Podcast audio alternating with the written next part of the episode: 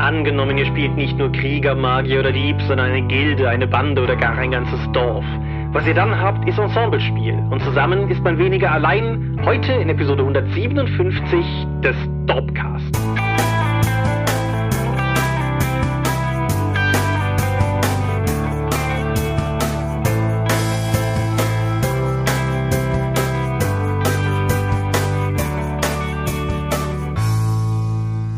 Hi und herzlich willkommen zu Episode 157 des Dorpcast. Einmal mehr haben wir uns heute hier versammelt, über Dinge zu reden, die mit Rollenspiel zu tun haben. Und wenn ich wir sage, dann meine ich zum einen dich. Michael Skorpiomingas, guten Abend. Und zum anderen mich, Thomas Michalski. Hi. Und worüber reden wir heute? Wir reden heute über das Ensemblespiel, also statt des Charakterspiels, in der man eben mehr als eine Figur in einer Rollenspielrunde verkörpert, statt nur einen Helden. Genau. Wir greifen damit ein wenig Randthemen auf, die wir zum Beispiel bei der Herrschaftsspiel-Episode schon hatten, aber ich denke, wir haben einen sehr anderen Winkel, aus dem wir uns an die ganze Sache heranbegeben und wir werden ja mal sehen, wohin uns das am Ende führen wird. Ja. Aber zuerst zu den Nachrichten. genau. Nachrichten bedeutet bei uns Feedback und wie immer gibt es Feedback, über das wir reden können. Eingeleitet mit der Tatsache, Lichtbringer hat gute Sachen geschrieben. Lest die ruhig. Ja, das kann man, glaube ich, immer so sagen. ja, der, das, das, kann man tatsächlich so stehen lassen. Der einzige Punkt, den er angerissen hatte, wo ich im Vorgespräch noch zu dir sagte, er leitete aus der Übersetzung von Trail of Cthulhu Hoffnung darauf ab, dass auch Hillfolk, was auch von Pelgrain ist, ins Deutsche übersetzt werden könnte. Ich meine, ja, vielleicht, aber ich sehe da momentan noch keinen kausalen Zusammenhang, weshalb von dem einen Spiel das andere folgen sollte. Aber du hattest noch was Konkretes zu der letzten Folge, was du nachtragen wolltest. Genau, nämlich bei in Sachen Gesinnungen haben wir nicht über Selbst- und Fremdwahrnehmung von Gesinnungen gesprochen. Wenn ich da natürlich über meinen letzten D&D-Charakter spreche, Testiklos, den Barbaren, ah. der eigentlich chaotisch böse ist, aber so verrückt ist, dass er in seinem aktuellen Zustand eher chaotisch neutral ist. Nur wenn er mal zu einer Selbsterkenntnis käme, wäre das eben so. Also ähm, er hat den Encastle Guard Guardian als besondere Variante des Barbaren. Und das heißt, Geister seiner Vorfahren kommen halt die ganze Zeit raus und behindern den Gegner. So, bei mir ist das, bei meinem Charakter war das jetzt so, dass das seine Familie ist und die Geister flüstern dem Gegner immer zu, greif ihn an, töte ihn, er hat uns auf dem Gewissen.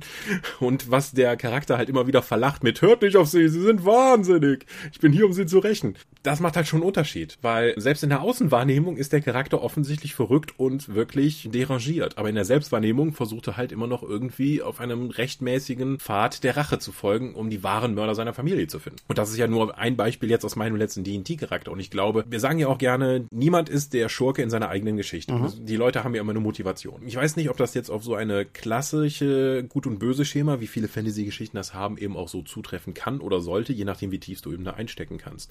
Aber die Gesinnungen sind ja ein Ding in der Welt und nicht auf die Fremd- und Selbstwahrnehmung dann gemünzt. Das ist so ein komplettes Thema. Damit würden wir jetzt, glaube ich, zu tief einsteigen, aber das hätten mhm. wir auch noch vertiefen können sollen müssen. Oder hast du jetzt noch was als Replik? Nein, aber vielleicht als Ergänzung, weil ich hatte, nachdem wir die Folge aufgenommen haben, Asche auf mein Haupt hätte ich auch mal vorher machen können, geguckt, wie die in die 5 das eigentlich im Buch definiert, worüber wir gesprochen haben. Mhm. Und ich lese jetzt nicht alle vor, aber beispielsweise.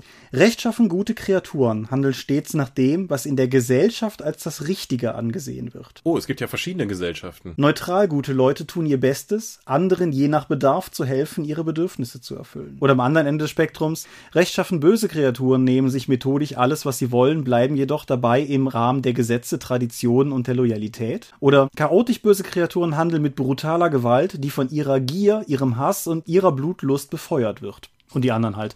Ich fand das ganz interessant als Definition, weil das nochmal irgendwie einen anderen Ansatz hat, finde ich, als das, was wir so thematisiert hatten. Mhm. Und die Bedingungen natürlich drin, was innerhalb der Gesellschaft als rechtschaffend gut empfunden wird. Weil wenn eine andere Gesellschaft kann das ja ganz anders sehen, die einen anderen Wertekodex haben. Mhm. Was ich aber wie gesagt, finde ich nicht uncool, finde ich, finde ich ganz interessant. So. Und ansonsten noch als Nachklapp zur letzten Episode. Ich bin von mehreren Leuten gefragt worden, wir haben ja letztes Mal über das Gut und das Böse gesprochen, ob das nicht was gewesen wäre, wo ich mal wieder so einen Philosophie-Exkurs hätte einschieben können. Ich bin kein Ethiker muss ich ganz klar sagen. Meine, meine Studienschwerpunkte waren Wissenschaftstheorie, theoretische Philosophie und Emotionstheorie. Das ist ähm, so weit von der praktischen Philosophie entfernt, wie man vermutlich kommt. Deshalb wollte ich das nicht einfach reinwerfen. Und ansonsten ist das auch ein super schwammiges Thema. Dann bist du irgendwann bei Kant und dem kategorischen Imperativ. Und wenn du noch weiter gehst, dann bist du irgendwann bei Nietzsche und seinem Übermenschen. Und das will ja keiner. Und dementsprechend. So, wir haben alle Ethiker getötet und wir wissen nicht, ob das gut oder schlecht ist. genau. Aber ich bin Emotionstheoretiker. Ich kann dir sagen, wie du dich dabei fühlst. Naja, auf jeden Fall, der deshalb, deshalb habe ich da keinen großen Exkurs zu gemacht. So, aber dann, damit auch, glaube ich, genug zum Thema Gesinnungen. Lass uns mal ein bisschen dran ziehen, damit wir dieses Mal vielleicht nochmal zwei Medien schaffen. Ein Hinweis in eigener Sache. Auf der Dorp ist zu Ostern Savage Worlds Encounters Nummer eins im Tal der Götterechsen erschienen. Ein drei Seiten plus Deckblatt langes Savage Worlds Szenario, Gerüst, möchte ich mal sagen, von Markus Heinen. Das dockt an seinen Dino Savage Worlds Download A Blast from the Past an. Und der eigentliche Plan war, das Ding zu drucken und auf der Drakon jedem Besucher zu schenken, aber keine Drakon. Dementsprechend haben wir einen Oster-Download draus gemacht. Yeah. Kann man, kann man wie immer kostenlos runterladen. Drakon nebenbei, wenn ihr das hier hört, ist der Sonntag des Wochenendes, an dem die Drakon gewesen wäre. Ein kollektives. Oh. Ich habe mich sehr gefreut, weil in den Kommentaren zu einem meiner Mini-Mittwochs zur Schattennatter hat ein begeisterter Fan eine Illustration der Miniatur, die ich gedruckt und bemalt habe, dann erstellt. Und als ich dann in sein DeviantArt-Profil geschaut habe, habe ich dann festgestellt, dass er sogar von meiner Orkenspalter D&T-Kampagne mehrere Fanarts von Rogozora, meine Paladin, erstellt hat. Vielen, vielen Dank dafür. Wir verlinken das hier unten auch nochmal dazu. Dann könnt ihr dann euch das auch nochmal anschauen und ihm ein Like und ein paar Favorites da lassen. Ich finde das sehr cool. Mal gucken, was da noch kommt. Ja, dann, dann zwei Dinge die einfach noch an dieser Stelle reingeworfen werden sein sollten. Das eine hätte ich eigentlich ganz am Anfang machen wollen, habe ich aber dann doch wieder verschludet, aber es ist super wichtig, deshalb sei es gesagt. An dieser Stelle von uns als Gesamtdorf ein herzliches, umfassendes Danke an alle von euch, die gerade in irgendeiner Form trotz Corona die Lichter anhalten. Insbesondere an die Leute im Gesundheitswesen, Davon kenne ich einige und weiß, was für ein unfassbares Elend die gerade vor sich haben und wo sie sich trotzdem einfach durcharbeiten. Aber im gleichen Sinne natürlich auch die Leute, die dafür sorgen, dass wir weiterhin Strom in den Wohnungen haben, die in den Supermärkten sitzen und so weiter und so fort. Einfach an dieser Stelle nochmal von zwei Leuten, die, sagen wir mal, primär nicht lebensnotwendige Güter herstellen, Danke. Mhm. Genau, ich verschicke nur Bücher. Das ist, was die Leute in den Krankenhäusern machen, ist tatsächlich auf Frontdienst und ich habe einen heiden Respekt davor, durch die Menge an Arbeit und der Gefahr, die sie sich aussetzen, um dann unsere Gesellschaft am Laufen zu halten. Danke. So, und dann, ohne irgendeine geschickte Überleitung, ganz was anderes, wenn ihr zu Hause sitzt und nicht wisst, was ihr tun sollt, oder wenn ihr von der Arbeit kommt und irgendwas sucht, womit ihr euch abspannen könnt. Vielleicht interessiert euch ja die Genesis, das postapokalyptische, kann man das sagen? Ist das korrekt? Das ist ziemlich postapokalyptisch. Ja. ja. Rollenspiel von Marco Djokovic und anderen Menschen, denn das gibt's jetzt umsonst. Ja, genau, die PDFs. Also, die kann man auf der komplett neu gestalteten und sehr azifazi Homepage von denen runterladen, wenn man es entsprechend schafft, weit genug runter zu scrollen, ohne dass der Browser abstürzt. Dort gibt es die Download-Möglichkeit momentan für alle englischen PDFs der Reihe und damit meine ich alle, die machen jetzt nicht nur das Grundregelwerk kostenlos verfügbar, sondern alles, was es bis jetzt gab, gibt es nun auch digital und die Deutschen sollen auch folgen. Ja, ich habe einige Deutsche, meine ich, heute da sogar schon gesehen zu haben. Ja, sind die schon ergänzt worden. Mhm. Okay. Und es lohnt sich auch sonst auf der Seite mal rumzugucken. Die haben auch Layout-Templates online gestellt, Schriften online gestellt und so weiter. Also das ist ein ziemliches All-Out und lohnt, denke ich, auf jeden Fall. Selbst wenn ihr nie vorhabt, es zu spielen, Himmel ist das ein ästhetisch einfach sehenswertes Rollenspiel. Ja, einer unserer Künstler in der Firma schwört hier auch darauf und spielt seit Jahren dieses Spiel. Also ihm holt das nicht nur durch die grafische Gestaltung ab, sondern er spielt auch, weil er die Welt so mitnimmt. Mhm. Und das, also, man, ich, ich merke auch einfach in der Arbeit mit ihm, das hat ihn auch einfach unfassbar geprägt. Also wie oft wir über Dinge sprechen und er sagt dann, ja, die Idee bei The Genesis, da haben die ja auch und so. Das ist, mhm. ja, ich weiß nicht, wie erfolgreich es wirklich als Rollenspiel war, aber rein auch, auch wie gesagt, von Layout-Perspektive und so, ist ein unfassbar schönes Spiel. Mhm. Ich erzähle ja dann gerne die, die beiden Frauen auf dem GenCon, die die englische Ausgabe von The Genesis dann in der Hand hatten, dann irgendwann durchblättert und meinten, ist es nicht total seltsam, dass Amerika hier nicht mal erwähnt wird? ja, gut.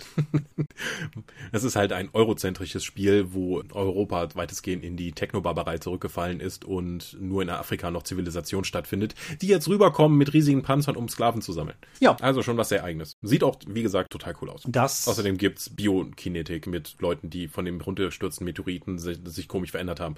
Ja. Ja. Tolle Sache. Dann das sollte heute schnell gehen. Der Crowdfunding-Blog. Die Werkzeuge des Meisters für DSA sind durch. Wir sind am Ende bei 170.701 Euro ausgekommen, was auch noch 1707 Prozent sind. Die beiden Zahlen machen mich unfassbar glücklich so nebeneinander.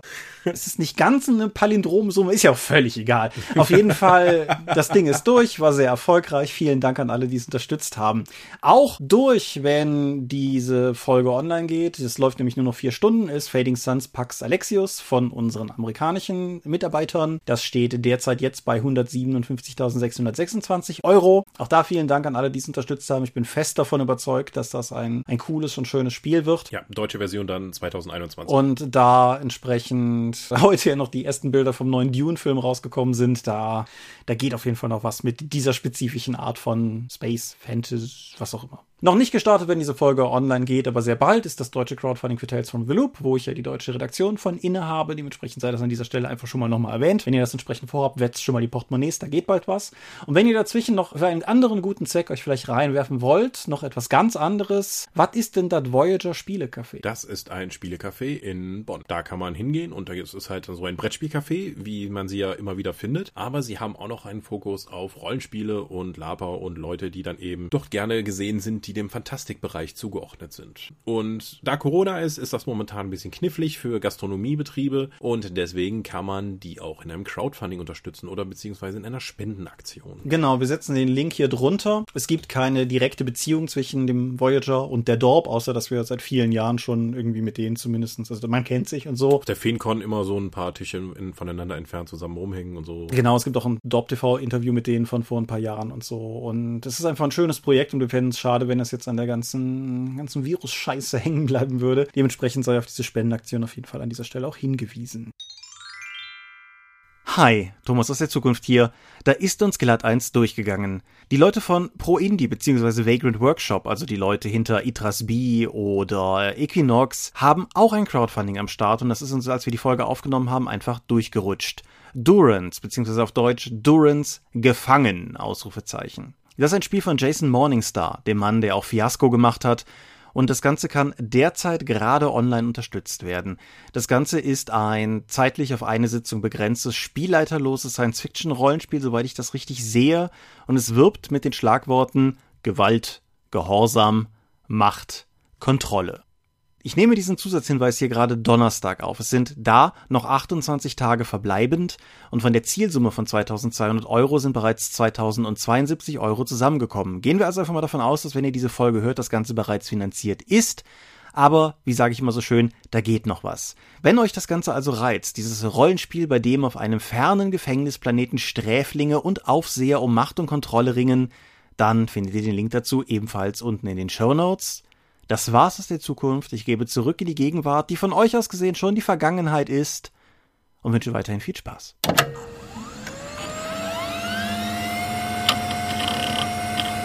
Ja. Ansonsten Corona, schamlose Eigenwerbung. Wenn euch auch Tanz interessiert, ich habe mal wieder ein Video gemacht, diesmal Corona-bedingt mit etwas komischen Umständen. Wenn ihr an sowas Spaß habt, Link unter dieser Folge. Mehr muss an dieser Stelle aber nicht drüber gesagt sein. Ich glaube, dafür ist es zu fremd. Sind noch Katzen drin? Sind Katzen drin, ein Huhn und ein Hund. Ja. Und damit kommen wir zur Medienschau. Möchtest du anfangen? Fange ich an? Gerne. Über Ostern gab es auf der Xbox Live Gold äh, mehrere Titel, darunter auch Gears of War 5 und komische Basketballspiele und Rennspiele, die mich alle nicht interessieren. Ich habe dann Override gespielt. Override ist ein Mech-Prügler, wo man eben in der Mitte einer Stadt gegen große Monster kämpft oder gegen andere Roboter. Und es gibt ein theoretisch ausgefeiltes Kampfsystem, in dem du mit den beiden Schulter- und Schießtasten von dem Controller eben den linken, rechten Arm und das linke und rechte Bein dann einzeln steuern kannst, um Spezialattacken auszuführen. Tatsächlich kannst du den gesamten Kampagnenmodus nur dadurch schaffen, indem du halt nur mit rechts trittst. Hm. Ja, der Kampagnenmodus ist, glaube ich, irgendwie, geht auch nur etwa eine Stunde bis 90 Minuten, dann hat man alles von der Kampagne gesehen. Ich habe nur mit einem der Charaktere, mit einem der Max, die man eben dann spielen kann, die Kampagne durchgespielt. Ich weiß nicht, ob die sich inhaltlich dann unterscheidet, wenn man andere Macs nimmt, aber ich hatte auch nicht mehr so viel Bedürfnis, das nach dem einen Mal mhm. durchspielen dann zu machen.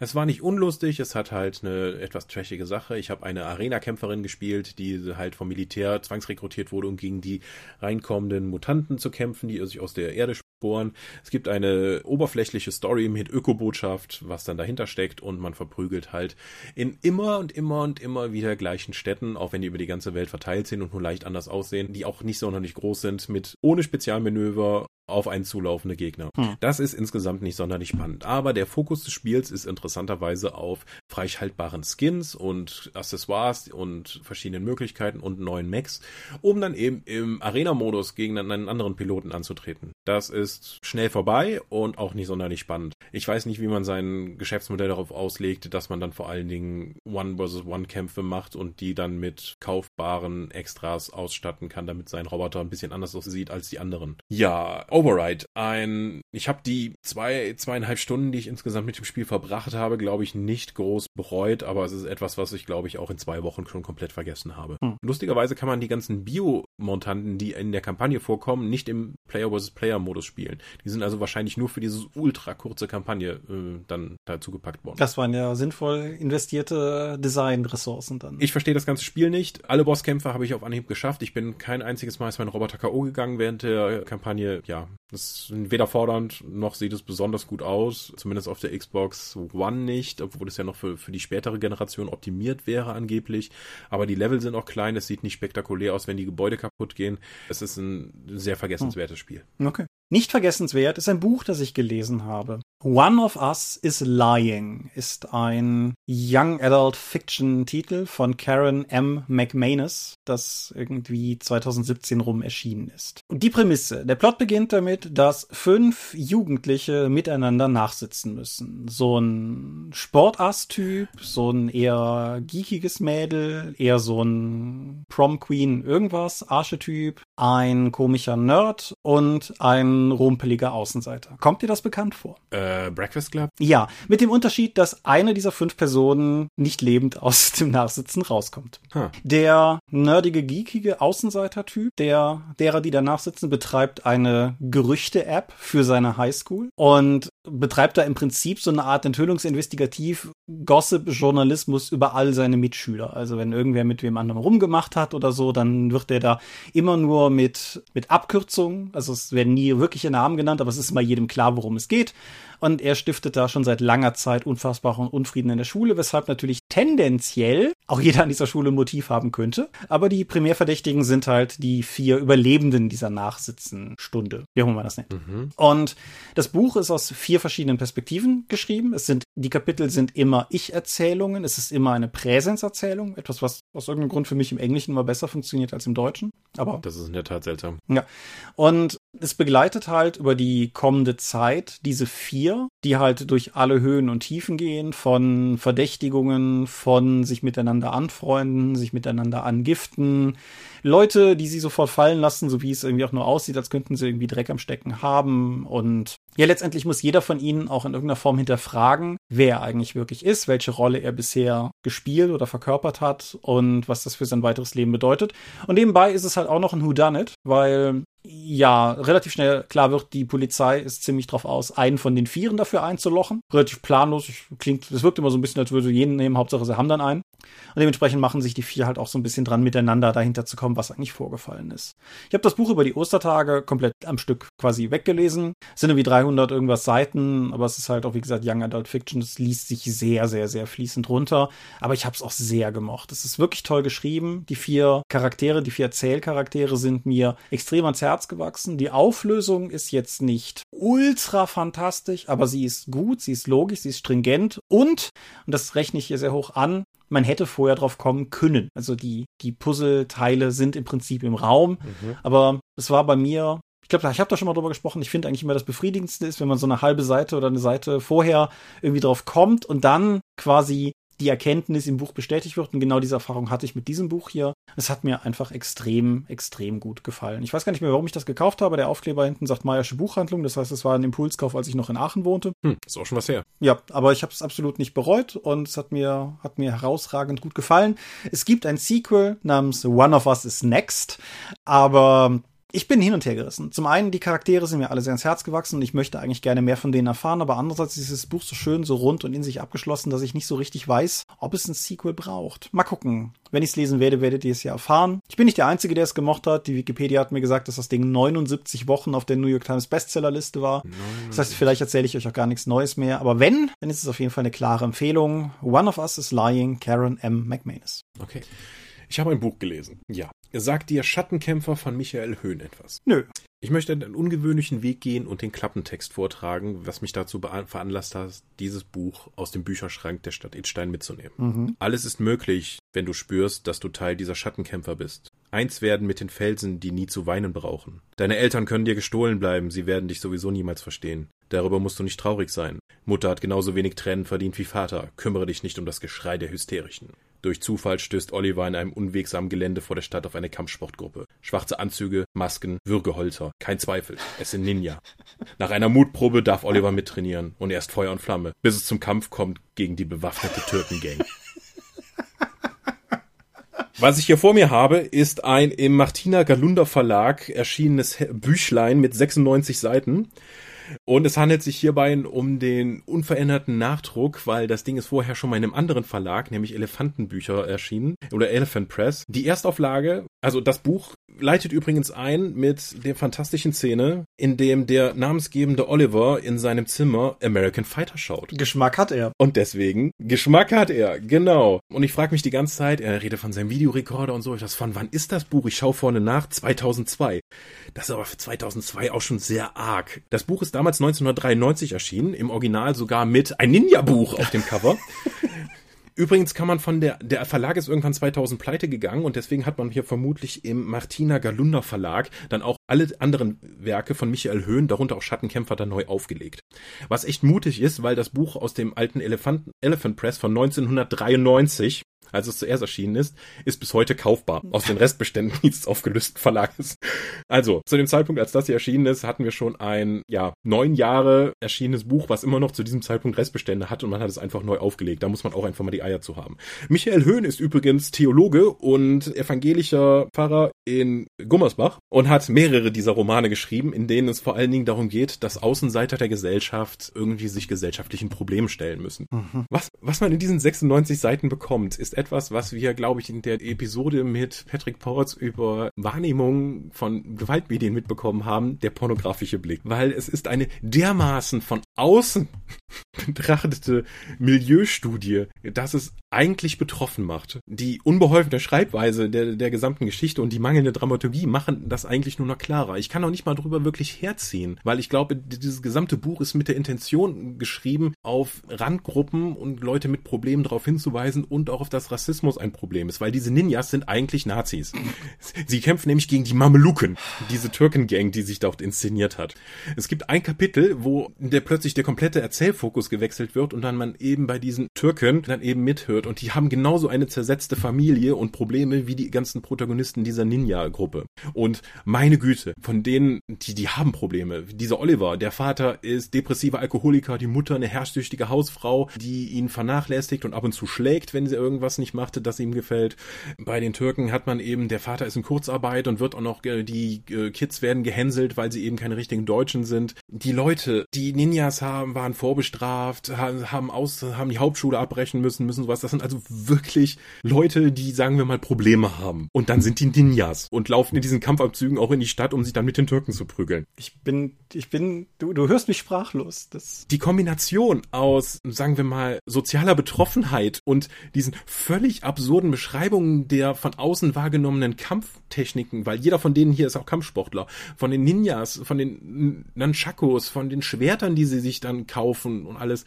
Das ist, das ist so fantastisch und so unrealistisch, dass es in krassem Widerspruch zu dem Versuch dieser Sozialdramas dann eben steht, in dem es dann ist. Außerdem, dieser Oliver, über den wir hier reden, ist 13 und laut Einleitung auch noch nicht mal wirklich in der Pubertät angekommen und wird von dieser Gruppe von 17 bis 18-jährigen Ninjas dann in ihre Kampfsportgruppe aufgenommen. Also ich meine alleine, dass der Klappentext das Wort Würgehölzer verwendet hat, ist ja schon, ist schon Zucker. Also hier im Buch wird die ganze Zeit von Nunchakus übrigens als zwei Wörter mit einem Bindestrich geschrieben. Das Buch hat auch einiges an Leerzeichen zu viel. Es sind Anführungszeichen nicht an der richtigen Stelle. Es wird nicht richtig eingerückt. Man merkt, es ist ein kleiner Verlag und man hat eine gewisse Agenda dahinter, weil man möchte einfach was gegen das Rassismusproblem tun. Ich glaube allerdings, dass Romane wie dieser, auch Klappentexte wie Der Kampf gegen die bewaffnete Türkengang, eher einen Bärendienst der ganzen Sache erweisen, weil es einfach zu naiver Ansatz an den ganzen mhm. Kram ist. Ich gebe dir das gerne mal mit, wenn du das wenn wir uns das nächste Mal sehen, sollte mal irgendwann die Quarantäne gelockert werden. Ja, auf jeden Fall. Ich bin, ich bin. Das hast du in einer Stunde 90 Minuten ja, halt das, gelesen. Das ist das, das finde ich mit das Faszinierendste, weil ich habe auch immer noch in meinem Buchregal liegt einen Roman, der in der kontemporären Eifel spielt, wo ein Mörder rund um Burg Vogelsang mordet und Tarotkarten hinterlässt. Das das ist ja, aber das hat dann direkt wieder 300 Seiten und, und, und so, aber mhm. dieses unter 100 Seiten Format, das macht es halt auch noch so, das kannst du halt einfach mal lesen. Ne? genau, ich habe mir einfach mal gesagt, so, das liegt jetzt schon seit ein paar Monaten hier rum. Ich habe auf die Gelegenheit gewartet und Ostern war eben die passende Gelegenheit dazu, dass ich mich wirklich mal hingelegt habe und das durchgelesen habe am Stück. Und es ist etwa das, was ich erwartet habe, mhm. Äh, was die Unbeholfenheit angeht, was die ganzen Fehler von Kleinverlagen angeht, was die Agenda dahinter angeht. Aber empfehlen kann ich es nicht, aber es ist ein obskures Stück Zeitgeschichte, als wenn irgendwie so ein TKKG-Roman mit Botschaft ausgestattet gewesen wäre. Hm. Ich gebe dir gerne mit, auch damit du mal die fantastische Typografie auf dem Cover sehen kannst, in der man Schattenkämpfer in Areal mit immer größerem Abstand zwischen den Buchstaben hat und dann im Hintergrund Schattenkämpfer nochmal in Frakturschrift. Ja, es ist was ganz eigenes. Danach klingt es. Aber es war mir wirklich wichtig, das hier zu besprechen. Das verstehe ich. Ich habe noch einen Film mitgebracht. Ein Film, von dem ich, den, nachdem ich ihn gesehen hatte, schon gesagt habe, dieser Film ist im Prinzip für mich gemacht. Suspiria. Mhm. Suspiria ist erstmal ein Dario Argento-Film aus den, ich glaube, 70ern. Ein klassischer Vertreter des italienischen Giallo-Horrorfilms, die sehr bunt, sehr, sehr grell inszeniert, sehr krass einfach waren für ihre Zeit. Und ein Film, der 2018 ein Remake erfahren hat. Jetzt mag man sich natürlich denken, das kann ja überhaupt nichts werden. Aber zu meiner Überraschung bin ich völlig angefixt von diesem Film. Der Plot grundsätzlich mhm. handelt von einer jungen Frau, die, soweit wie im Original, nach Deutschland kommt, um an einer angesehenen Tanzschule das Tanzen zu beginnen und dann nach und nach feststellt, dass diese Tanzschule von Hexen geleitet wird. Das ist im neuen ja. Film auch so. Luca Guadagnino, glaube ich, Guadagnino, hat den Film explizit in die Stadt Berlin verlegt, zur Zeit der Flugzeugentführung rund um Bader-Meinhof, was das Ganze halt schon mal in ein, ein sehr viel geerdeteres Setting als dieses, ich glaube, ich glaube, Argentos Film spielt vage um Freiburg rum, irgendwie sowas. Aber das ist, also das Ganze in den deutschen Herbst zu verlegen, ist auf jeden Fall schon mal einfach ein krasser Move. Dann holt der Film mich auf jeden Fall massiv massiv ab, weil anders als bei Argento, wo das mit der Tanzschule nur Setdressing ist, lebt dieser Film hier einfach die, diesen ganzen Tanzaspekt mit. Es gibt richtig coole, für die 70er Jahre eigentlich unhistorische, aber sehr coole Modern Dance Choreografien. Der ganze Tanzschulenalltag wird erfolgreich und cool thematisiert. Und eine der Oberhexen-Tanzlehrerinnen, die von der wundervollen Tilda Swinton gespielt wird, ist auch sehr, hm. wie soll ich sagen, sehr Pina Bausch für Leute, denen das was sagt. Aber das ist so die Sache. Die Hauptrolle des neuen Films von der jungen Frau, die an diese Schule geführt wird, wird von Dakota Johnson gespielt, die das unglaubliche Pech hat in den Fifty Shades of Grey Filmen, die Anastasia Steele, ah. Steele auf jeden Fall, die, die Frau da zu spielen. Etwas, worüber sie ungefähr so glücklich ist wie die Twilight-Darsteller über ihre Rollen bei Twilight, aber hey. Und die, sie ist so gut. Mhm. Sie hatte wohl ein bisschen Tanz-Background, hat aber auch entsprechend viel gelernt, weshalb viel von dem, was man da sieht, auch tatsächlich sie ist und sie macht. Und sie ist halt auch einfach wirklich eine gute Schauspielerin, wenn sie nicht gerade äh, die Fifty Shades irgendwie über sich ergehen lassen muss. Sie, sie ist also sehr stark, sehr gut. Und Tilda Swinton, wie gesagt, spielt mit. Es gibt fast nur Frauen in dem Film. Die einzig größere Rolle eines Herrn wird von einem Mann namens Lutz Ebersdorf gespielt, der sich bei näherer Recherche als Tilda Swinton herausstellt. Äh, was? Die sich für diesen Film ein männliches, also es gibt sogar einen IMDb-Eintrag für diesen Darsteller, aber das ist halt Tilda Swinton, die einfach noch eine Rolle spielt. Weshalb in diesem Film quasi keine Männer mitspielen. Aber hey, warum auch? Und ja, das Ganze ist so eine Art, wie soll ich es sagen, Kunstfilm, Tanzfilm, Psycho-Horrorfilm mit Splatter-Exkurs. Das ist der avantgardistischste Horrorfilm, den ich seit langem gesehen habe. Ist super schön gefilmt und inszeniert. Die, die ganze, ganze Aufmachung ist großartig. Er lehnt sich halt auch sehr tief in dieses historische Setting rein und trägt das halt auch entsprechend rüber. Er ist mit 153 Minuten fett länger als das Argento-Original. Das aber im Prinzip auch egal. Ich habe jede Minute davon aufgesogen und gemocht. Und ich habe danach geguckt und tatsächlich ist er auch bei Leuten, die nicht ich bin, ganz gut angekommen, was ganz erstaunlich ist.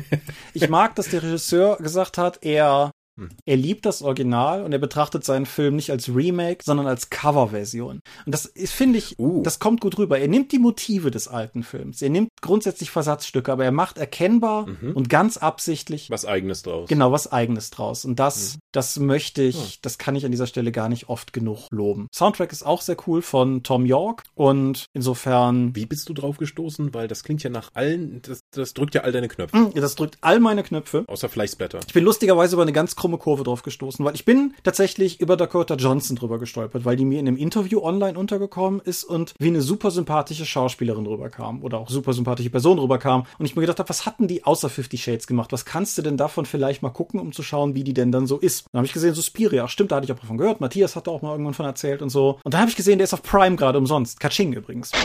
und dann habe ich gedacht, ja, was, was, was genau ist dieser neue Suspiria? Dann habe ich mir den Trailer angeguckt und dann habe ich gedacht, ich bin verliebt. Und dann habe ich diesen Film geguckt und fühlte mich bestätigt. und wie gesagt, der ist auf Prime. Der dürfte da auch länger bleiben, vermutlich, weil der ist nämlich von Amazon Studios produziert. Mhm. Und so bin ich halt drauf gestoßen. Ich bin auch noch auf tausend Dinge gestoßen, die uns hier zu weit führen würden. Ich finde fantastisch, dass Dakota Johnson die Tochter von Don Johnson und Melanie Griffith ist. Ach. Und die Mutter von Melanie Griffith ist, wie heißen die, Tippi Hedren, die Natur-Doku-Filmerin und so. Auf jeden Fall, ich habe es irgendwo gelesen als Hollywood Royalty, so in, in dritter Generation und so. Aber das, das führt uns alles nirgendwo hin. Dakota Johnson ist fantastisch, Tilda Swinton ist fantastisch. Eine Schauspielerin namens Mia Goff, die ich mhm. vorher nicht kannte, ist, ist sehr cool ich könnte noch lange schwärmen, aber ich lasse das jetzt mal, damit wir zum Thema kommen. Aber so Spiria, mhm. wenn euch irgendwas von dem, was ich gesagt habe, abholt, dann guckt euch den auf jeden Fall an. Wenn ihr von Anfang an mit der Haltung dran geht, ihr wollt Giallo-Horror, wie es früher war und nichts anderes, dann ist es mit Sicherheit kein Film für euch. Aber wenn ihr offen seid für eine sehr freie Neuinterpretation, oh Himmel, war das mein Film. Mhm.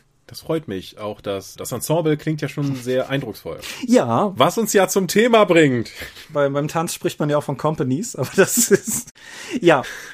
Jetzt mach mir das nicht wieder kaputt. Ensemble. So, im Herrschaftsspiel haben wir einen Randbereich gestreift, den ihr dann noch vertieft haben wolltet, nämlich das Ensemble-Spiel. Wenn man also sagt, man spielt eine ganze Organisation oder man spielt eben mehr als einen Charakter, das ist, sagen wir mal, grob mhm. ungewöhnlich. Es gibt ein paar Beispiele dafür. Rippers zum Beispiel sagt ja, gibt's ja das Meta-Element, dass man eine ganze Loge hat von Rippern, die eben dann gemeinsam gegen das Böse kämpfen und auch mit dem Meta-Element, dass du deine Loge weiter ausbauen kannst, also tatsächlich das Hauptquartier. Mhm. Und man spielt dann auch verschiedene Ripper eben da raus aus dieser Loge. Man hat nicht zwangsläufig nur einen Charakter, den man eben verkörpert. Das deutsche Cthulhu hat seine Zehen in ähnliches Gewässer gehalten mit der Janus-Gesellschaft. Mhm. Das, da bin ich aber gar nicht mehr auf dem Laufenden, ob das überhaupt noch in irgendeiner Form supported wird. Das war halt ein Ding, gerade noch, als ich für, noch für Cthulhu geschrieben habe. Aber das ist jetzt auch schon viereinhalb Jahre her, dass ich bei Ulysses angefangen habe, plus minus. Dementsprechend, ja. Rain, was wir in der Herrschaftsepisode sträflich vernachlässigt haben, mhm. weil das ein Spiel, das nur darum ist, geht, dass, dass man eben herrscht. Und zwar von der, von der kleinen Diebesgilde Gilde bis zu ganzen Ländern. Und da spielt man eben auch die ganze Organisation und kann dann immer auch reinzoomen. Reinzoomen ist sogar ein tatsächlicher Begriff aus Legacy, was ich ja vor einer Zeit hier schon vorgestellt habe und das ich nicht verstanden habe. Aber da spielt man ja auch stellenweise ganze Familien und zoomt dann in einzelne Konflikte rein und dann noch in einzelne Charaktere, die man dann nur in dieser Szene verkörpert und dann die können dann auch sterben und man geht dann wieder raus und spielt dann einfach die Familie weiter und was das für Auswirkungen hat, was da gerade passiert ist. Also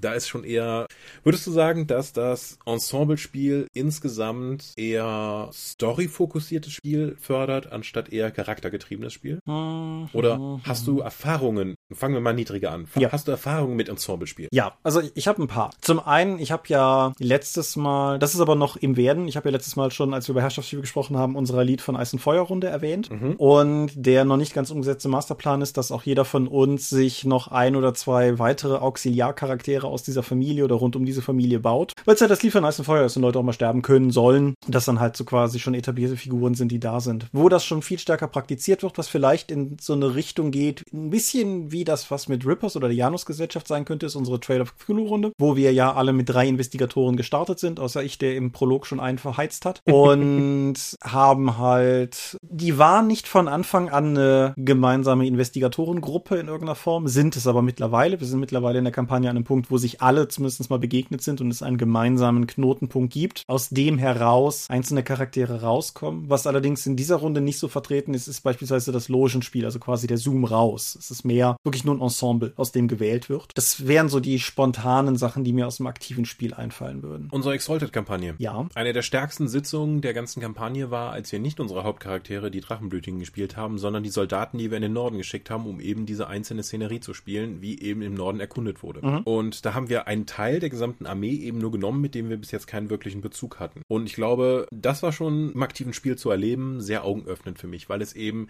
die gesamte Story einfach so viel vielschichtiger gemacht hat, anstatt die nur aus den Augen aus eines Charakters zu sehen, einfach die Gesamthandlung aus den Augen vieler Charaktere zu erleben oder anderer Charaktere mit auch mit anderen Blickwinkeln, die du dann eben haben kannst. Blickwinkel ist ein wichtiges Stichwort, weil wir haben das im Dopcast meine ich auch schon mal thematisiert, aber ihr wart an dem Punkt ja dann sterbliche Soldaten, wo ihr ansonsten mhm. Dragonblooded warst. Dragonblooded für die, die Exalted nicht kennen. Exalted sind grundsätzlich Halbgötter. gottmächtige Anime-Superhelden. Mhm. Dragonblooded sind die kleinsten davon, aber die wichen halt trotzdem noch mit Sterblichen den Boden auf, wenn es darum geht. Und ja, jetzt mal von den regeltechnischen Aspekten abgesehen, die wir da wirklich gemerkt haben. Ja, aber um, um dann mal quasi tatsächlich diesen Schritt da reinzumachen und einfach mal zu sehen, wie das plötzlich ist, diese Welt, die man bis dahin aus, aus Sicht eines Herrschers erlebt hat, oder sagen wir mal aus Sicht von jemandem, der es gewohnt ist, über die Welt zu herrschen, hin zu einem Soldaten. So, das, das, ja, ja. Befehlsempfänger und äh, Sachen zu machen und dass die Mechanik eben auch anders funktioniert hat. Sowas wie einen Punkt Willenskraft auszugeben, um drei Würfel zu bekommen, mhm. macht halt einen Unterschied, wenn dein Gesamtpool sieben ist und nicht 15. Mhm. Ja. Ja, das, das war auf jeden Fall, auf jeden Fall was, was möglicherweise auch noch, wenn man es von außen betrachtet, danach aussieht, in der Praxis aber bei weitem nicht so ausgefeilt war. Auch schon mal im Dopcast erwähnt, unsere Star Wars Runde war teilweise so geeicht, dass Leute, die, wenn die sich neue Charaktere gemacht haben und es irgendwie in die Epoche, in die wir gerade gewechselt sind, weil unsere große Star Wars Kampagne bestand im Endeffekt aus vier oder fünf separaten Blöcken, dass sie Eltern oder Kinder ihrer vorherigen Charaktere gespielt haben, weil es ja auch sehr Star Wars ist, mhm. so dieser ganze Generationenaspekt. Nur war das keine heftige Storytelling-Runde in dem Sinne. Also da, da wurde nicht viel Kapital draus geschlagen, außer dass die Charaktere halt so ein bisschen damit gespielt haben. Aber die Idee von Generationsspiel geht ja auch ganz klar in so eine Richtung. Ja, ich habe sogar ein Spiel, habe ich mal kurz geleitet, nur eine Sitzung, aber ich habe es auch ganz gelesen, Hellas, das Science-Fiction-Griechenspiel. Mhm. Da geht, das geht auch davon aus, dass du eben nicht nur einzelne Helden spielst, sondern auch komplette Dynastien und dann auch die Erfahrungspunkte dann mitnimmst, weil dein Sohn hat einfach von deiner Erfahrung dann auch profitiert, von dem, was du geschaffen hast, deine Tochter, deine Kinder oder was auch immer du da in die Welt gesetzt hast in diesem Science-Fiction-Setting. Und du nimmst einfach die Werte deines Charakters, kannst du weiter benutzen, nur der kriegt jetzt einen anderen Namen und du sagst einfach, das ist dein Nachfahre. Ja. Oder du kannst den gleichen Charakter weiterspielen, wenn es irgendeine Rasse war, die eben ganz langlebig war oder andere Möglichkeiten hat. Aber so kannst du dann auch Generationen überbrückend dann auch weiterspielen und auch große Zeiträume überbrücken. Denkst du, das ist wichtig, große Zeiträume überbrücken zu müssen in einem Rollenspiel? Also wenn du es so fragst, muss ich es verneinen. Ich finde nicht, dass es wichtig hm. ist, das zu müssen. Ich finde aber, dass es durchaus ein interessanter Aspekt ist. So mal wieder so ein der Rollenspiel-literarischen Klassiker zu bringen. Dragonlance hat ja, ich glaube, mehr so mittelerfolgreich die nächste Generation irgendwann gelauncht, wo dann halt auch teilweise die Kinder der vorherigen Charaktere losgezogen sind, um das nächste große Abenteuer zu erleben. Das muss man mit Vorsicht machen. Das funktioniert, glaube ich, häufig auch einfach nicht. Aber so als Konzept finde ich es eigentlich immer noch reizvoll. Mhm. Oder ganz klassisch, effektiv macht der Herr der Ringe das ja auch, wenn er Frodo lossteckt, statt Bilbo. Insofern. Ja. Da gibt's ja eine, sogar eine familiäre Beziehung auch, die, das ist ja ein ähnlicher Charakter. Und wir alle kennen den Typen in der Spielrunde, wenn wir nach den Verfilmungen und nicht nach den Büchern gehen, der unbedingt wieder Legolas spielen will. Ja. Elfische Stand MG. Wo siehst du denn die Vorteile davon, wenn das eben über Generationen geht? Weil im Rollenspiel haben wir die tolle Möglichkeit, wir sagen, okay, 30 Jahre später, wusch, wusch. Könntest du von diesem Charakter so einfach loslassen, den du bis dann gespielt hast? Ich finde, es muss entweder von Anfang an Konzept sein, geplant sein oder zumindest halt, dass, dass man weiß, dass das kommt. Oder aber sich an einem Punkt abspielen, wo der alte Charakter mehr oder weniger durchgespielt ist. So, wenn du einfach das Gefühl hast, idealerweise, wenn alle in der Gruppe das Gefühl haben, im Prinzip sind unsere Charaktere jetzt an einem Punkt angekommen. Beispielsweise hatten wir ja auch schon, wo man sesshaft werden kann, dass man dann halt einfach danach neuen Charakteren die Chance gibt, ein neues Abenteuer zu starten. Mhm. Umgekehrt, wenn das von Anfang an geplant ist, kannst du natürlich auf einem ganz anderen Maßstab Geschichten erzählen. Du kannst beispielsweise irgendwie mit der, mit der ersten Generation was spielen, was am Ende vielleicht sogar aussieht, als wäre es gut ausgegangen und was dann zu der eigentlichen Prämisse führt, um mit der nächsten Generation dann den nächsten Plotbogen zu spielen. Das könnte ich mir schon vorstellen, dass du da was Cooles bauen kannst. Mhm. Gerade in Kombination mit dem Herrschaftsspiel kann das, glaube ich, gut funktionieren, indem du ihnen sagst, die Entscheidung, die wir jetzt getroffen haben, jetzt springen wir einfach mal 15, 20 Jahre in die Zukunft und schauen, was die nächste Generation an frischen Helden in den von uns angestoßenen Entwicklungen tatsächlich dann umsetzen kann. Ja. Oder du ziehst halt so eine Zufallskarte oder würfelst auf einer Tabelle, um zu sehen, was Schreckliches in der Zwischenzeit passiert ist. Du überlegst dir dann, was für Auswirkungen hat das eigentlich auf unsere Gesellschaft? Ja, wenn du, wenn du richtig arzi-fazi sein willst, kannst du natürlich theoretisch sogar Dinge parallel machen. Also die Runde mit den Soldaten, die ausgeschickt werden, war ja quasi eine Spin-off-Sitzung, wenn man so will, von der, mhm. von der Dragonblooded-Kampagne. Aber ich könnte mir vorstellen, das müsste man, glaube ich, gut planen. Da müsste man sich gut vorher überlegen, wie man es aufzieht, damit man keine, keine Zeitparadoxen baut. Aber sowas wie S, nicht die, also sowas wie S, die aktuelle Kinoverfilmung geht ja auf jeden Fall. Dann spielst du halt erst mit den Kindern und würdest dann halt nicht die erwachsenen Kinder nehmen, sondern meinetwegen die nächsten Kinder oder sowas. Sowas könntest du ja machen. Aber ich könnte mir auch vorstellen, sowas parallel zu machen. Also, dass man, dass man mit einer Gruppe etwas spielt, was in der, in Anführungsstrichen, Gegenwart stattfindet und mit denselben Leuten versetzt dazu etwas spielt, was damals stattfindet und dass man so zwei Stränge aufbaut, die dann am Ende irgendwie zusammenführen können. Wie gesagt, mhm. wenn, wenn du, wenn du wirklich arzi-fazi werden willst. Oder wenn du mal wirklich viel Zeit und Energie hast, dass du ein Setting mit einer Organisation, aber mehreren Spielrunden bespielst und dann eben dann so wie ein multiparalleles Abenteuer, nur es gibt nur dich als Spielleiter und die anderen Leute kriegen dann immer nur mit, was die andere Gruppe getan hat. Gerard hat das ja de facto mit Schrecken aus der Tiefe auf einer Drakon gemacht, wo er quasi dasselbe Setting bespielt hat. Erst mit den Qualen, dann den Delfin und dann den Kaiju. Wenn ihr euch fragt, wovon ich rede, mhm. gibt's auf der Drop zum Download. Ich kann dir nochmal einen Link drunter packen, kann man auch kaufen. Auf jeden Fall. Und die Gruppe 2 hat halt in dem Aftermath der ersten Gruppe gespielt und Gruppe 3 hat dann das geerbt, was die ersten beiden Gruppen veranstaltet haben. Mhm. Weil es eine Convention war, waren es halt auch teilweise zumindest andere Spieler. Müsste aber ja nicht so sein. Mhm. Was natürlich auch interessant ist, du hast die, du hast die Jason Bourne-Filme nicht gesehen, oder? Genau. Ja. Der, der vierte, der dann nicht mehr Matt Damon hat, sondern Jeremy Renner, die erste Hälfte vom vierten spielt parallel zum dritten. Mhm. Und das ist eine der wenigen Sachen, die ich an dem vierten wirklich mag, weil es dir eine neue Perspektive auf Ereignisse gibt, die du schon kennst. Sowas könntest du natürlich auch machen. Also, dass du irgendwie, du spielst mit der ersten Konstellation, selbe Leute, andere Leute völlig egal, spielst mit der ersten Konstellation ein Abenteuer und dann spielst du mit der zweiten Gruppe eine parallele Handlung zu diesem Abenteuer, die idealerweise die erste Handlung irgendwie bereichert. Mhm. Nur sowas, wie gesagt, das, das sind, sind schon eher abstrakte Konzepte. Bei den ganzen parallelen Sachen habe ich immer das Problem, wenn die Leute tatsächlich die direkte Auswirkungen haben und die nicht zeitgleich stattfinden. Durch die Interaktivität des Rollenspiels ist es natürlich schwierig zu koordinieren. Das war das, was ich vorhin meinte mit, du musst es gut planen. Du musst es halt so machen, dass die Handlungen der Charaktere Auswirkungen haben, aber gleichzeitig, dass du idealerweise vermeidest, dass sie sich gegenseitig alles zerschießen. So, das Meinst du, wenn du nur eine Gruppe hast, die aber unterschiedliche Blickwinkel daneben macht, die, also die Spieler werden ja selbst darauf achten, dass, mhm. also wenn es keine Arschlöcher sind, die Handlung nicht zu zerschießen. Meiner Erfahrung nach reiten die eher andere Charaktere dann nochmal in die, in die Scheiße, weil es dann irgendwie lustiger wird insgesamt. Weil mehr Konflikt, mehr Spaß. Ja. Und glaube ich, wenn du so eine komplette, wenn du Story fokussiert spielst, also nicht an einem Charakter hängst, sondern die Charaktere immer wieder wechselst, dann eines Zeichen dann eben diese Charaktere spielst und dann in der nächsten weitere Charaktere aus oder aus einem anderen, in einer anderen Konstellation, glaube ich, ist das für storybasiertes Spiel durchaus spannend, mhm. weil du die auch weitermachen kannst. Aber da wird es nicht in dieser Tiefe das Charakterspiel geben, was glaube ich viele Leute aktuell noch in der klassischen Rollenspielrunde auch wirklich abholt. Ja, ich möchte diese Aussage einschränken, weil sie etwas suggeriert, was ich nicht teile weil nämlich aktuell noch suggeriert, dass das quasi das auslaufende Modell ist und dass das andere die Zukunft ist so. oder so. Das, das war eine ungewollte Intention ja. dann. Aber nee, genau. Klar, wir, wir sind es mehr oder weniger gewohnt, du spielst einen Charakter, du bist ein Charakter, du spielst einen Charakter, du bist ein Charakter, so. Und daraus auszubrechen ist ja durchaus okay. Was wir an dieser Stelle auch noch dringend erwähnen sollten, ist der Systematas Verlag, der ja selbst erklärt immer wieder gerne Rollenspiele rausbringt, wo es darum geht, Dörfer zu erschaffen.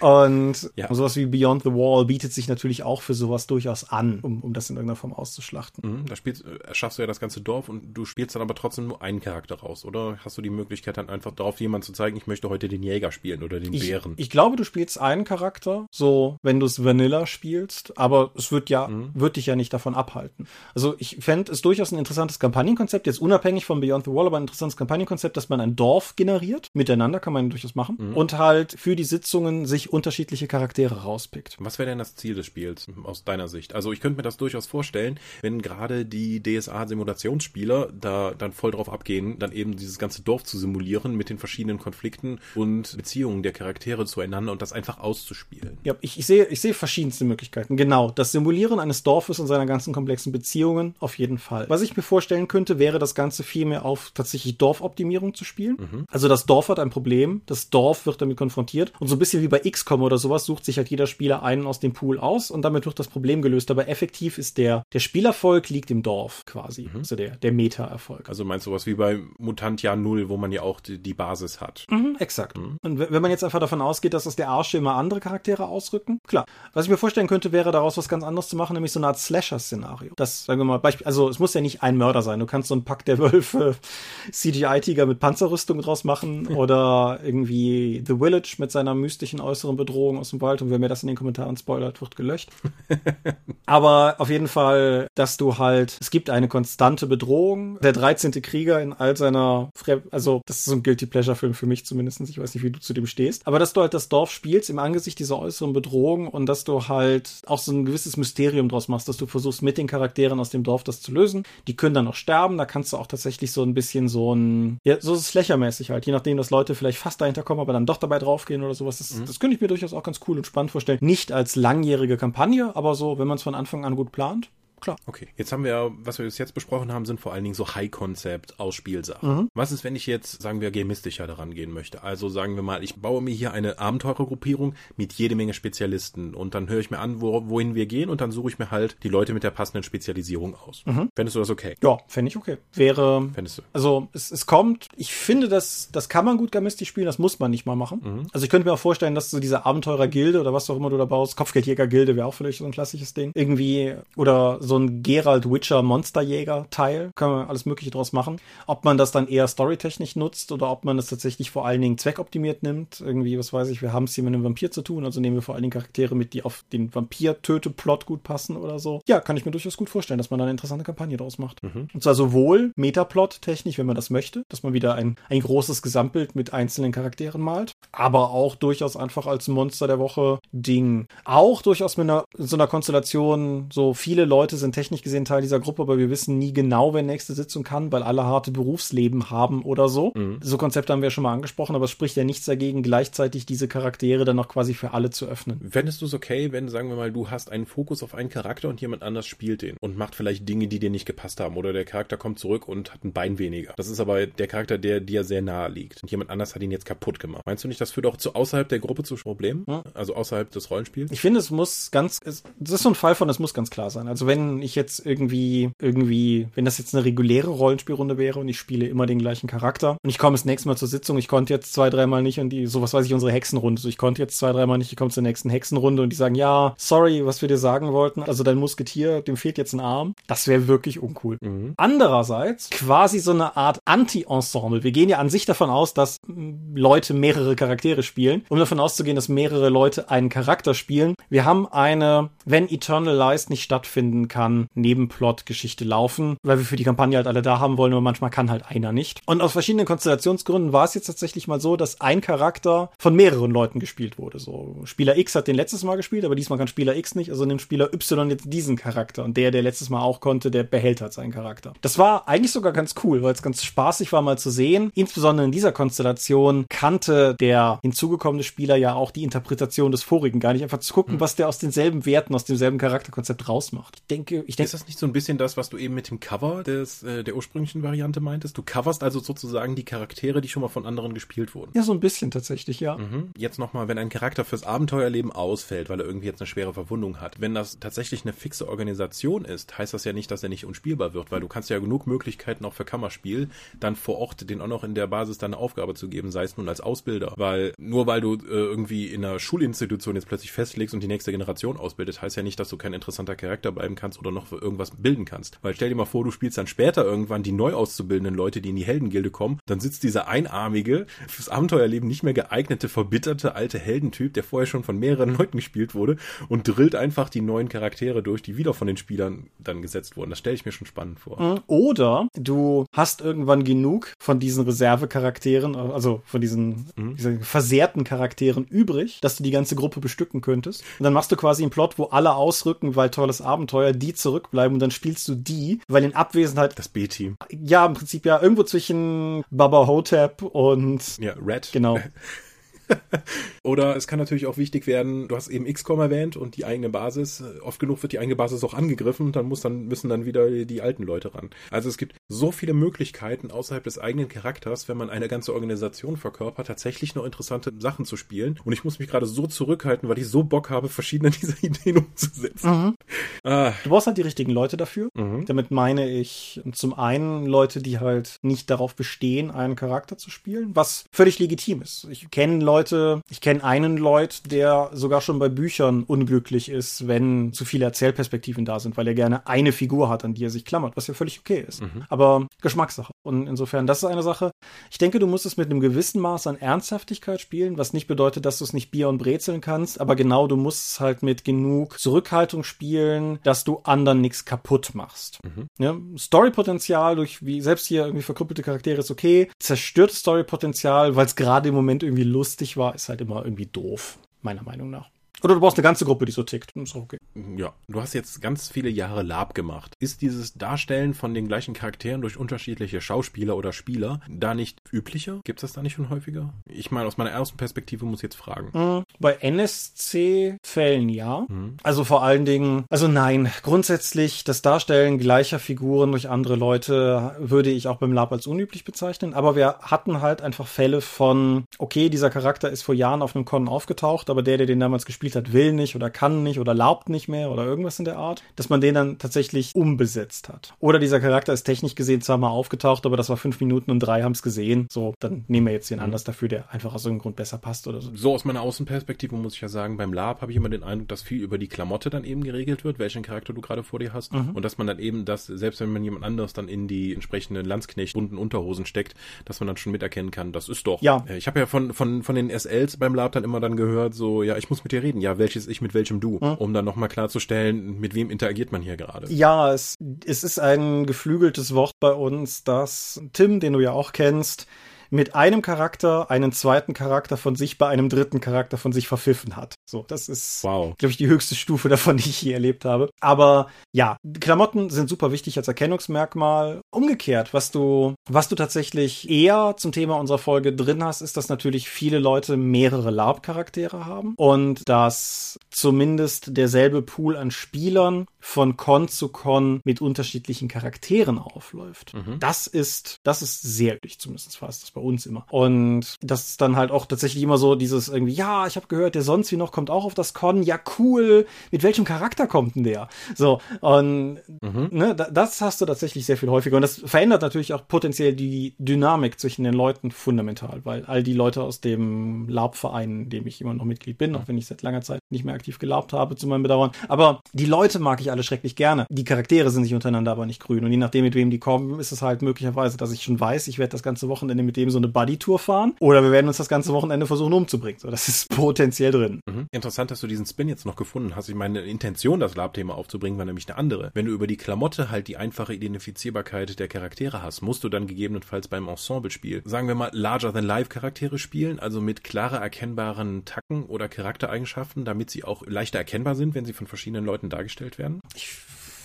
sagen wir mal so, wenn die Leute von verschiedenen Spielern tatsächlich verkörpert werden, hm, finde ich es fast schon schwierig, weil du ansonsten vielleicht auch Gefahr läufst. Also beispielsweise jemand überlegt sich was, irgendwie einen coolen Akzent oder so für diesen Charakter, mhm. den er kann, aber nicht zwingend die anderen, was dann sehr schnell dazu führt, dass es sehr schnell Gefahr läuft, glaube ich, eine Parodie dieses Charakters zu werden, wenn jemand anders den dann mal spielt. Aber dennoch. Aber damit setzt du ja auch direkt wieder Hürden, weil die Charaktere müssen ja dann effektiv mehr Vanilla sein und eben dann weniger von diesen Dingern haben, weil jemand anderes sie dann nicht, Anführungszeichen, nicht richtig darstellen könnte. Ich denke, es gibt, es gibt zwei Dinge, die wir in dieser, also die wir in dieser Folge generell sehr vermischen, die man an der Stelle unterscheiden muss, nämlich sind es verschiedene Charaktere, die aber immer von demselben Spieler gespielt werden. Mhm. Dann unterschreibe ich, was du gesagt hast, völlig. So wie dein Kislevitischer, war der gute Mann am Anfang? Leibwächter. Kopfgeld? Leibwächter. Ja, auf jeden Fall Volja, Volja mit seinem, seinem, wie soll ich das denn sagen, osteuropäischen Akzent war halt einfach super identifizierbar und musste nur ein Wort sagen und es wusste jeder, das ist Volja. Mhm. Ist aber gleichzeitig so ein Fall für mich, wo ich denke, das wäre schwierig, wenn so ein Charakter von mehreren gespielt würde, weil nicht jeder hat einen voll-russ-belarus-litauischen Akzent drauf. Irgendwie. So.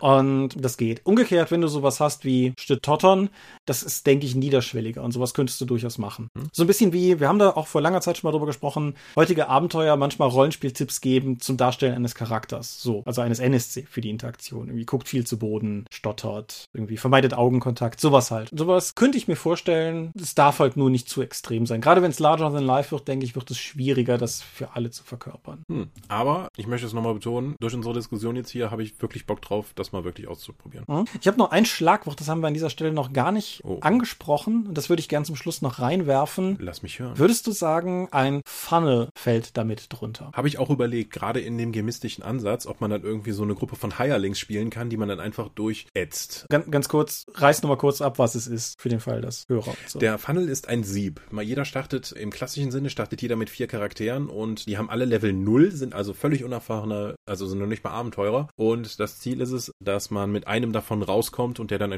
die, die erste Stufe bekommt. Mhm. Also dann quasi ins Abenteuerleben gehen kann. Und die drei anderen gehen halt drauf. Sehe ich das als Ensemblespiel? Glaube ich nicht. Dafür ist das eigentlich zu klar in der Mechanik, diese Slasher-Mechanik effektiv schon drin, dass man eben aussortiert wird. Mhm. Da kommt es ja kaum zum Spielen. Und ich finde, ich finde die Charaktere, die ausgesiebt werden, es ist eigentlich schon unangebracht, die überhaupt Charaktere zu nennen. Weil, ah, das ist natürlich auch so ein Übersetzungsding, weil Characters eigentlich Figuren sind, ist ja auch egal. Aber die, diese Charaktere haben keinen Charakter zwangsläufig. Das ist erstmal einfach wirklich Schlachtvieh. Da geht es ja gar nicht um die Darstellung im klassischen Sinne, sondern genau. um den Kampf vom Spielleiter gegen den Spieler, um das Überleben dieser Figuren. Ja, sehe ich, sehe ich ganz genauso. Aber ich, ich wollte zumindest reinwerfen, weil ich mir dachte, mhm. es gibt bestimmt mindestens einen Hörer, der gerade da sitzt und sich denkt, oh, was ist damit? Jetzt wisst ihr. Gut. Ja, ich muss auch sagen, das ist ein Konzept, um da noch kurz wieder einzuhaken, was du gerade davor gesagt hattest, das ist ein Konzept, auf das ich durchaus auch nochmal Bock hätte, es irgendwie in der Form zu machen. Gerade mit dem Meta-Aspekt, der für mich sehr reizvoll ist, halt sowas, die Organisation dann weiter auszubauen und weiterzuentwickeln, weil ich habe ja eine krankhafte Freude daran, Dingen beim Wachsen zuzusehen, mhm. die ich angestupst habe. Und das im Rollenspiel sehe ich eigentlich viel zu selten, weil man eben die Mörderhobos, die umherzieht, irgendwas löst und dann weiterzieht. Und man hat so wenig die Gelegenheit, der eigenen, die eigenen Taten, die eigenen Konsequenzen, sich denen zu stellen und auch die Früchte dann zu ernten. Ja, und als jemand, der Horror, Grusel, düster Settings auch mag, was ich an der Sache halt auch mag, ist, dass es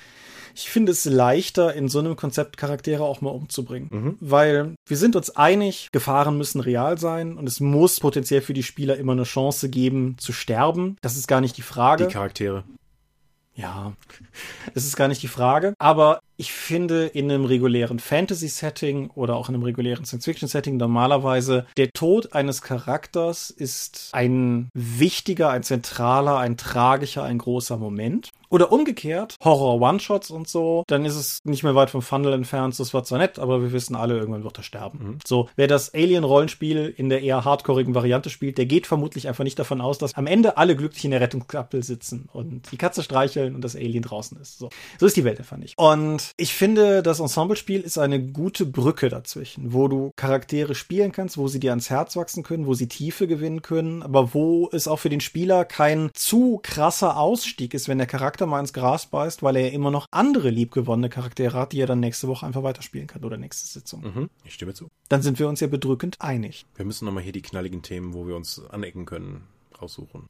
Ich schlag doch mal was vor in den Kommentaren. Genau, schreibt schreibt mal komm, äh, Themen mit Aggressionspotenzial, genau. Und dann tanzende Rollenspiel. Plotrelevantes Tanzen, da kann ich viel zu sagen. Ich weiß nicht, ob das wer hören will. Was ich aber auch sagen kann, ist, wir sind die Dorp. Wir sind ein variables Ensemble und man findet uns unter www.die-dorp.de. Dort bringen wir neben dem Dorpcast auch Rollenspiel-Download zu eigenen und fremden Systemen. Manchmal veröffentlichen wir sie als Buch. Dorp TV berichtet vor allem von Cons und Messen unter youtube.com slash die Dorp. Wir haben kleidsames Merchandise. Den Dorp-Shop gibt es unter getshirts.com slash Dorp. Wir sind auf rspblogs.de, Facebook und Twitter. At die Dorp geht an den Tom. Meine Webseite gibt es unter thomas-michalski.de und wir veranstalten grundsätzlich die Drakon, die kleine Sympathie beim Paper Convention der Eifel. Die wäre gerade, ist sie aber nicht. Fuck you, Corona.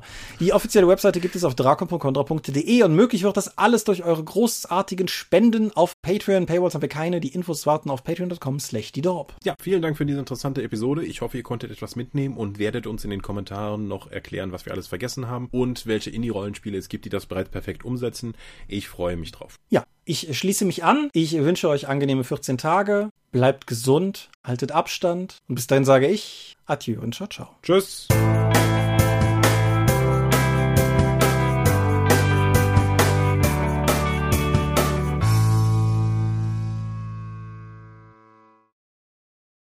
Ich habe die ganze Zeit versucht, irgendwie noch einen Einfluss zu finden, wie ich diese Earth on Care-Kampagne damit einbauen kann. Aber das hat viel zu sehr mit Aufbau zu tun und zu wenig mit Ensemble. Ja. Aber da auch, wenn du den Stadtrat hast und so etwas und die wichtigen NSCs, das kannst du tatsächlich auch dann machen. Das wäre dann wieder in dieses Dorfspiel, was wir schon hatten. Genau, und dieser, das Dorf löst gemeinsam einen Mysterium-Plotbogen, den ich zwischendrin mal angerissen habe. Da, wenn du Dorf durch Care ersetzt, dann. Mhm. Das geht auf jeden Fall. Ich habe mich die ganze Zeit gefragt, erinnerst du dich an unseren sehr gescheiterten Versuch, Primetime Adventures zu spielen? Nein, Als Marcel das geleitet hat vor 100.000 Jahren, warst du da dabei? ich habe keine Erinnerung daran. Ich frage mich die ganze Zeit, ob das in diese Kategorie fällt, aber ich habe auch zu wenig Erinnerungen daran. Also, wenn ihr, wenn ihr diese Folge bis hier immer noch hört, wisst ihr, von Primetime Adventures haben wir echt mal keine Ahnung. Dann hören wir mal hier auf. Ich denke auch. Ich klicke auf Stopp. Wie immer möchten wir euch an dieser Stelle für eure großzügigen Spenden auf Patreon danken, denn nur durch eure Unterstützung ist dieses Projekt in der heutigen Form möglich. Und unser besonderer Dank gebührt dabei wie stets den Dorp Ones, also jenen, die uns pro Monat 5 Euro oder mehr geben. Und im April 2020 sind das 8088, Alishara, Lambert Behnke, Big Bear, Andreas Korsten, Daniela, Daniel Doppelstein, Dorifer, Thorsten Enderling, Michaela Fege, Björn Finke, Gens Dreckleser, Marcel Gehlen, Stefan Glück, Granus, Markus Greve, Alexander Hartung, Jörn Heimeshoff, Heinrich, Hungerhummel, die 100 Questengesellschaft, Dominik Koch, Lightweaver, Christoph Lühr, Angus MacLeod, Volker Mantel, Moritz Melem, Ralf Merck, Optus, Dennis Oswald, Philipp Picker, Arzach Rumpelgnorg, Ralf Sandfuchs, Oliver Schönen, Ulrich A. Schmidt, Jens Schönheim, Christian Schrader, Rupert Sedelmeier, Alexander Schendi, Bentley Silberschatten, Lilith Snow White Pink, Sphärenmeisterspiele, Stefan T., Florian Steury, Sven, Technosmurf, Teichdragon, Tellurian Dirk, THD, Tobias Tyson, Stefan Urabel, Marius Vogel, Katharina Wagner, Talian Vertimol, Daniel Vloch, Xeledon und Marco Zimmermann. Danke, dass ihr uns freiwillig, ohne Paywall und Auflagen, so tatkräftig unterstützt. Einfach, weil ihr es könnt. Danke.